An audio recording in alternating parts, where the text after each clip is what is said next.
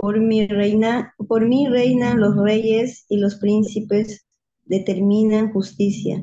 Por mí dominan los príncipes y todos los gobernantes juzgan la tierra.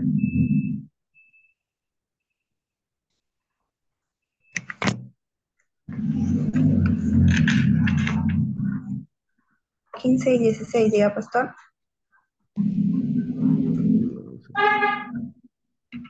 Bien, entonces, ¿qué es lo que quiere decir este, esta parte de los proverbios?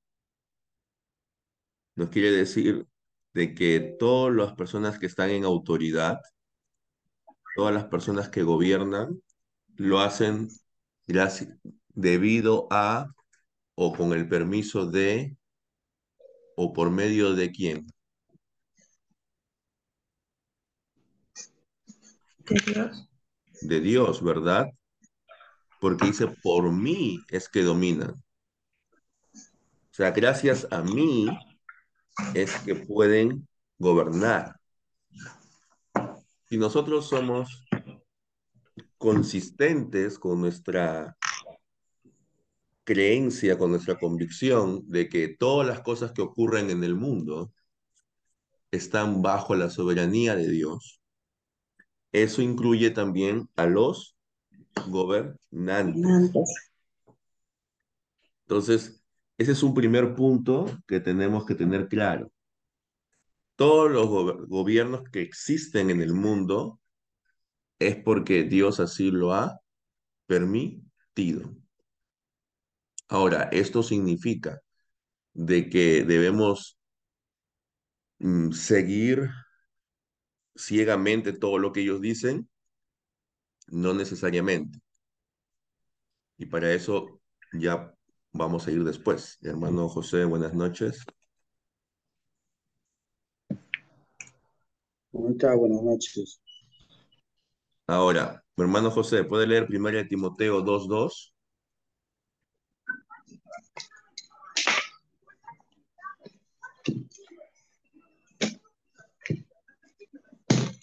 One.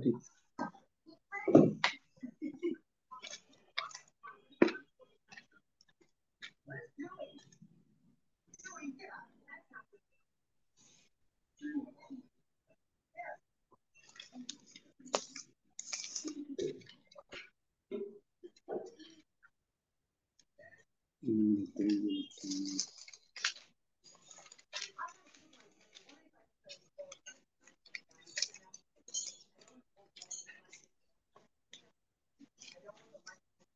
Primera de Timoteo. Capítulo 2, versículo 2.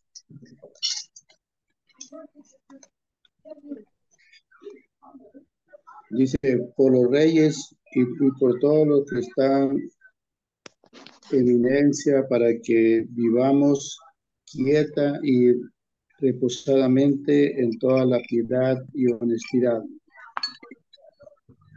Bien, entonces allí tenemos un segundo principio. El segundo principio es de que debemos orar por todos los que están en autoridad. ¿No? ¿Y para qué debemos orar por los que están en autoridad?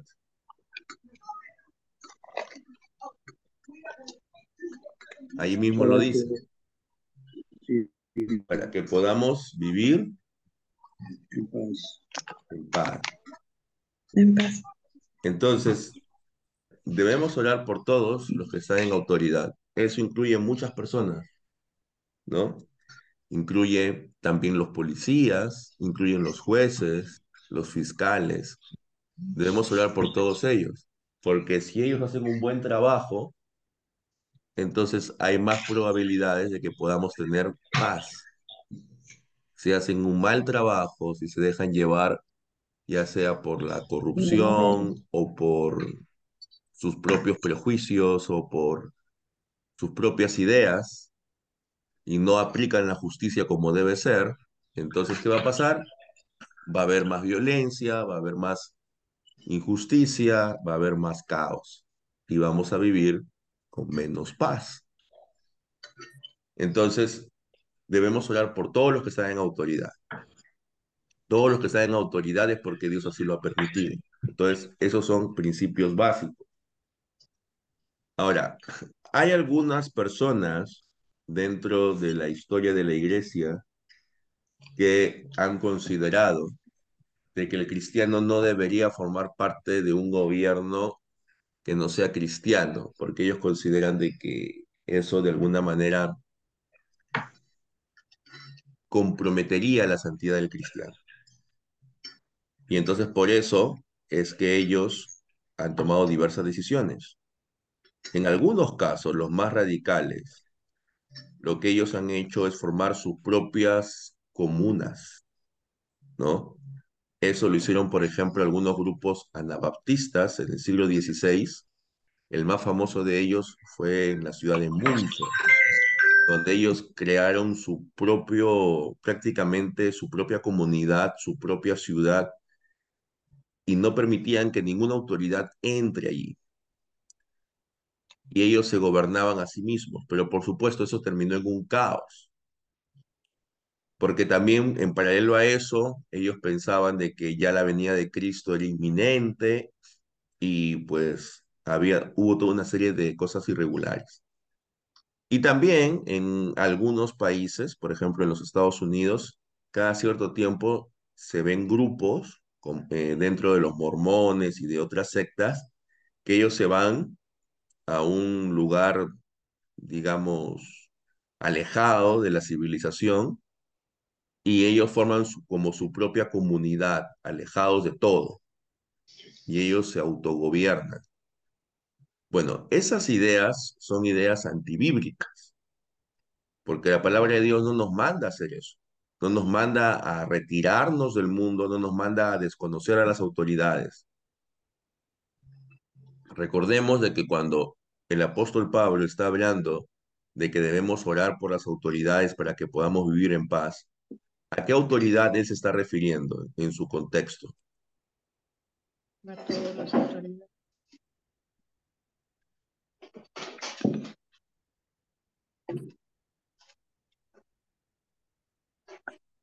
¿A qué autoridad? Es, ¿A qué autoridad él se estaría refiriendo? Digamos, ¿cuál era la máxima autoridad en esa época?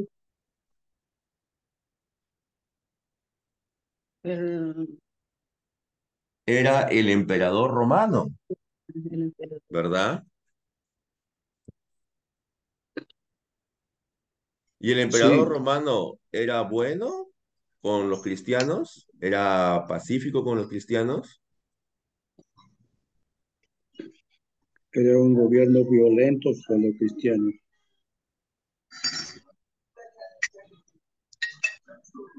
Ya desde la época de Pablo, el emperador romano ya empezó, empezaba poco a poco a tener cierta hostilidad contra los cristianos.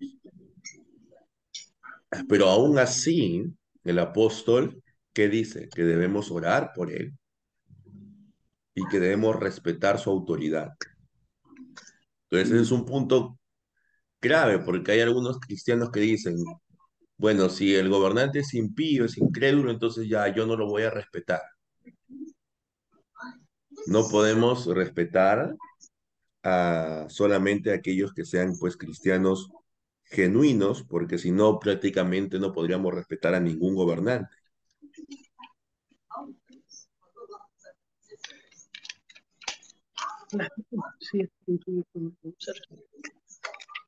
Efectivamente. Bueno, entonces, uno, un ejemplo en la historia de la iglesia ha sido esta gente, ¿no? Que forma sus propias comunas. Otro ejemplo es gente que dice, bueno, eh, nosotros vamos a vivir en la sociedad pero no nos vamos a comprometer para nada con el gobierno. Es decir, no vamos a ser autoridad, no vamos a participar en las elecciones, no vamos a formar parte de las Fuerzas Armadas o de la policía. Es decir, nosotros nos ponemos al margen. Y hay grupos eh, cristianos que actúan de esa forma, ¿no? Ellos dicen que el cristiano no debe involucrarse en un gobierno impío, porque se contaminaría. Entonces, incluso eh, hubo hace unos años una película, ¿no? Em, de un adventista, ¿no? En el cual el adventista participaba en la guerra, pero él hacía labores, digamos, no bélicas, porque dentro de su cosmovisión de él, él no podía ser soldado. No sé si la han visto. Entonces, Era enfermero. Era enfermero. así es. Entonces, eh, hay grupos como los adventistas, los testigos de Jehová y otros grupos mayormente eh, que no, ellos consideran que el cristiano no puede formar parte de las Fuerzas Armadas ni de la policía, no puede ejercer violencia, porque eso contradice el mandato de amar al prójimo. Ahora, por ejemplo, cuando nosotros vemos, cuando los soldados van con Juan el Bautista y Juan el Bautista recrimina su y les dice que deben cambiar y que deben ser generosos, pero él, eh, Juan el Bautista en ningún momento le dice que dejen de ser soldados. También, por ejemplo, Jesucristo mismo, cuando se refiere al centurión romano, él elogia a este hombre y decía y, y dijo que tenía más fe que cualquier israelita. Y este hombre era un oficial del ejército. Y en ningún momento dijo de que debería dejar el ejército. Entonces, como nosotros, también Cornelio era otro líder militar, ¿verdad? Entonces, ¿cómo nosotros podemos, digamos, compaginar el amar al prójimo como a nosotros mismos con el hecho de ser parte de las Fuerzas Armadas o de la policía? Bueno, la palabra de Dios nos dice de que no debemos iniciar la violencia contra otra persona, no debemos usar la violencia de forma injustificada, pero sí la podemos usar de forma justificada. ¿Y cuándo se usa de forma justificada?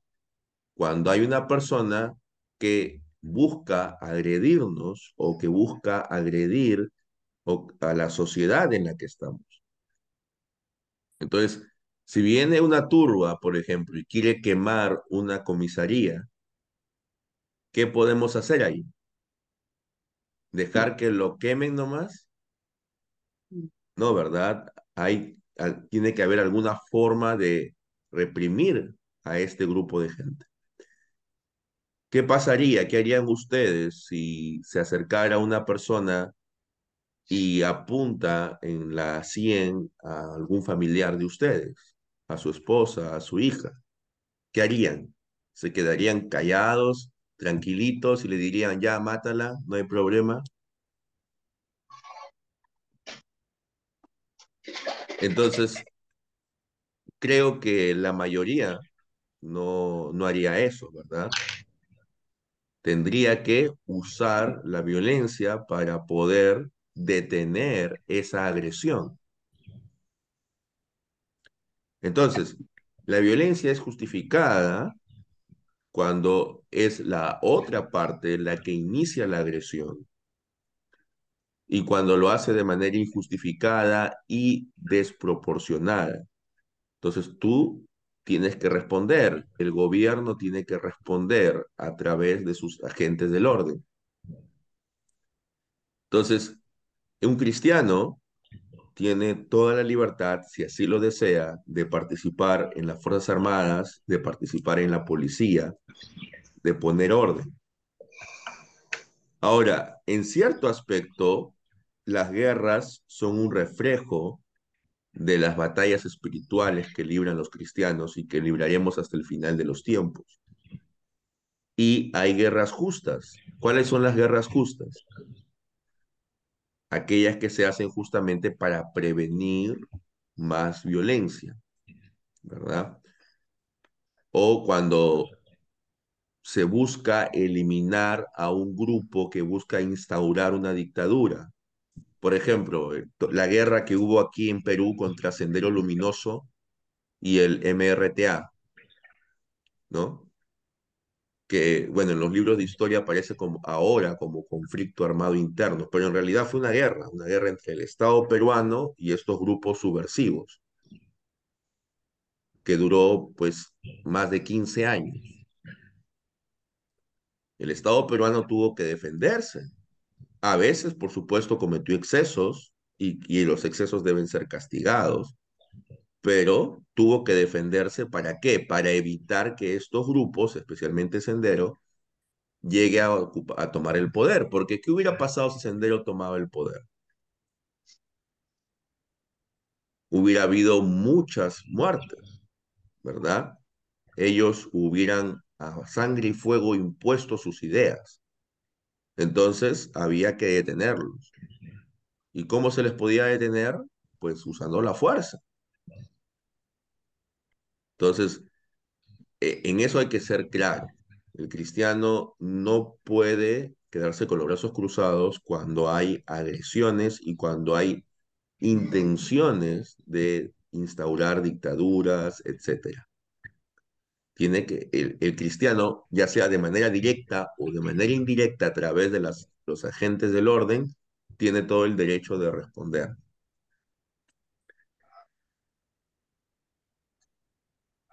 Ahora, los, las autoridades deben usar el temor de Dios para gobernar y deben saber también cuáles son sus límites y no deben traspasarlos, especialmente en lo que respecta a la esfera de la iglesia. Por ejemplo, hermana Elena, buenas noches. Puede leer en el segundo libro de Crónicas, en el capítulo 26, del versículo 16 al 19, por favor.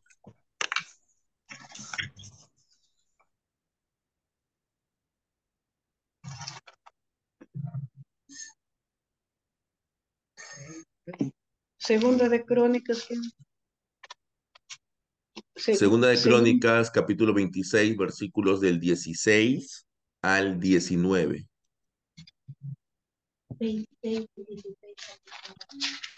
26, 26. Mas cuando ya era fuerte su corazón se enalteció para su ruina, se rebeló contra Jehová su Dios, entrando en el templo de Jehová para quemar incienso en el altar del, del incienso. Y entró tras el sacerdote Azarías con el ochenta sacerdotes de, de Jehová, varones valientes. ¿Se cuánto? 19. Y se pusieron contra el rey Usías y le dijeron, no te corresponde a ti, oh Usías, el quemar el incienso a Jehová, sino a los sacerdotes, hijos de Aarón, que son consagrados para quemarlo. Sal del santuario porque has prevaricado y no te será para gloria delante de Jehová Dios. Entonces Usías, teniendo en él en la mano un eh, incensario para ofrecer el incienso, se llenó de ira y en su ira contra los sacerdotes la, la, la lepra le brotó en la frente delante de los sacerdotes en la casa de Jehová junto al altar del incienso. Muy bien. Entonces acá tenemos a un personaje, a un gobernante, a un rey. Este rey, ¿qué había pasado? Se había traspasado los límites se metió al templo, agarró el incenciario y empezó a quemar incienso en el altar. Esa labor era exclusiva de quienes? De los sacerdotes. No, de los sacerdotes. Pero él empezó a hacer esto para algo para lo cual él no estaba facultado. O sea, por más que, que él era el rey del, de la nación, él no estaba facultado a quemar incienso en el altar del templo. Ahora, ¿por qué lo hizo entonces? Quizás porque cuando una persona tiene poder, cree que puede hacerlo todo, ¿no? Sí. Entonces, y que, y que no tiene límites. Sin embargo, Dios le mostró que sí hay límites claros para él. ¿Y cómo se lo mostró? ¿Qué, qué le pasó al rey? Le, le salió lepra. Le salió lepra, ¿no? En la frente. Entonces Dios maldijo al rey por la acción que el rey había hecho. Entonces, esa es una muestra clara de que los gobernantes civiles no pueden entrometerse en los asuntos de la iglesia. Los asuntos de la iglesia tienen que ser dirigidos por los líderes eclesiásticos, por los pastores y ancianos. A ellos, como en Mateo capítulo 16, se les versículo 19, se les ha dado lo que se conoce como las llaves del reino, que es básicamente la facultad de hacer ingresar a la iglesia por medio del bautismo o de la confesión de fe y también de sacar de la iglesia por medio de la excomunión. Sea, solamente los pastores y ancianos tienen esa facultad. Un presidente, un alcalde no puede venir y decir que quiero que fulano de tal sea parte de tu congregación o quiero que fulano de tal no sea parte de tu congregación. No, no tiene esa facultad, no tiene ese poder. No puede decir, quiero que pongan en disciplina a Mengano. Porque esa, esa autoridad solamente la tienen los pastores y ancianos. Entonces, cada gobernante tiene su rol y tiene su esfera de influencia. Y eso tenemos que tenerlo claro, ¿no? Por supuesto, en la actualidad em, esto no se va a dar, ¿no? Al menos en países democráticos. Pero en la antigüedad era común a veces que los gobernantes civiles metieran sus narices, digamos, a veces en los asuntos internos de la iglesia. ¿Por qué? Porque ellos querían asegurar su poder. Y como saben que la iglesia tiene mucha influencia, entonces ellos querían, por ejemplo, que el obispo o el arzobispo, digamos, designado sea alguien eh, afín a ellos, ¿no? Que no los critique, para que de esa manera ellos eh, reciban siempre el respaldo de la gente. A ver, hermanos, también eh, tenemos que entender de que si bien es cierto, cada gobernante está en su esfera, hay una obligación del Estado, del gobierno civil, en promover y ayudar a la iglesia. Sea, nosotros como reformados no creemos en la separación absoluta entre iglesia y Estado. Creemos que el Estado sí debe ser un Estado confesional, cristiano, y que debe apoyar la religión cristiana. De manera ideal, por supuesto, la reformada, ¿no? Pero, obviamente, en nuestro país esto no sería posible porque somos una minoría. Por ejemplo, vamos a leer eh, Isaías 49, 23, hermana Marina, y luego, hermano José, puede leer Salmo 122, 9. Y luego, hermana Elena, puede leer Levítico 24, 16. El primero de hermana Marina, Isaías 49, 23. Pastor, voy a leer yo. Isaías 49. 23.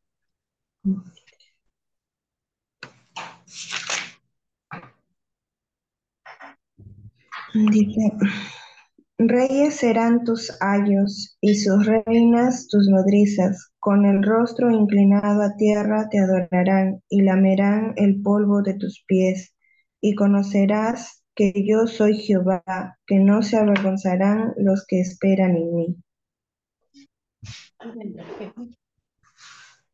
Bien, ahora hermano José. Salmo 122, 9. Sí, Y ya dice, por amor a la casa de Jehová, vuestro Dios, buscaré tu bien.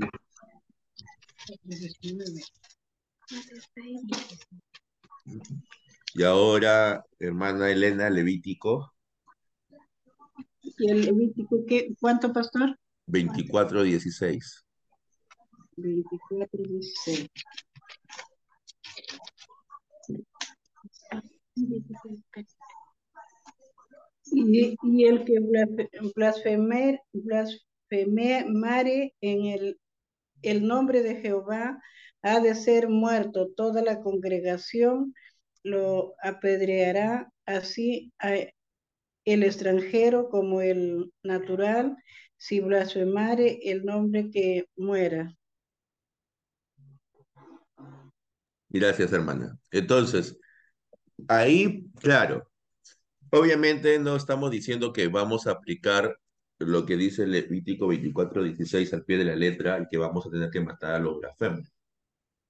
Pero sí, cuando nosotros hablamos en el capítulo 19 sobre la ley de Dios, dijimos que la ley mosaica ya no está vigente en sus en sus cuestiones judiciales, civiles, pero sin embargo son una guía, son una referencia para las leyes actuales de los estados.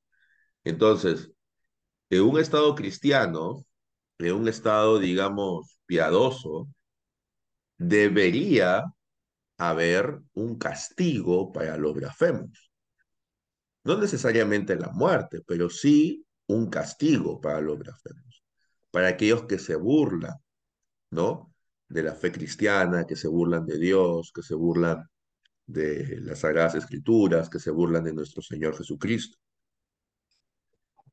Entonces, eso y los gobiernos cristianos de antaño han estado de acuerdo en eso. También deberían suprimirse las herejías, ¿no? Quizás ustedes o alguno de ustedes ha escuchado acerca de, de que muchos critican de por qué Calvino estuvo de acuerdo con la muerte de un hombre llamado Miguel Servet, ¿no? Y es que en esa época realmente la herejía se condenaba con la muerte. Y Miguel Servet era un hombre que negaba la Trinidad. Y era un hombre pues que tenía ideas bastante alejadas de la ortodoxia, es decir, de la doctrina correcta bíblica. Y ya la Iglesia Católica lo había condenado. Y él estaba huyendo de la Iglesia Católica. Y ahí él llega a Ginebra y en Ginebra lo apresan y lo llevan a la hoguera. Entonces, nuevamente, repito, no es que necesariamente tengamos que hacer eso, pero sí debería haber un castigo. O sea, por ejemplo, si hay un grupo que, está, que niega cosas fundamentales de la fe cristiana, y si hay un gobierno piadoso, hay un gobernante piadoso, cristiano, él no debería permitir que ese grupo opere libremente, porque ese grupo está haciendo daño espiritual a su población.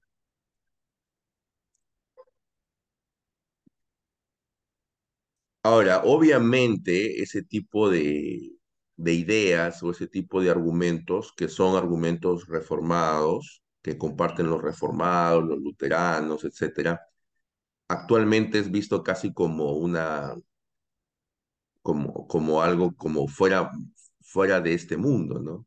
Porque ahora mucho se exalta la libertad individual, se exalta el libre pensamiento, se exalta de que cada quien es libre de elegir lo que quiera y de pensar lo que quiera.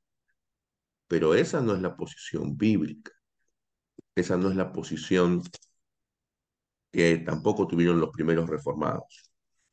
Para terminar, hermanos, tenemos que entender que nosotros como súbditos tenemos también deberes, ¿no? Cumplir con los deberes del Estado y que debemos eh, colaborar con los líderes incrédulos que están en el gobierno de nuestros países.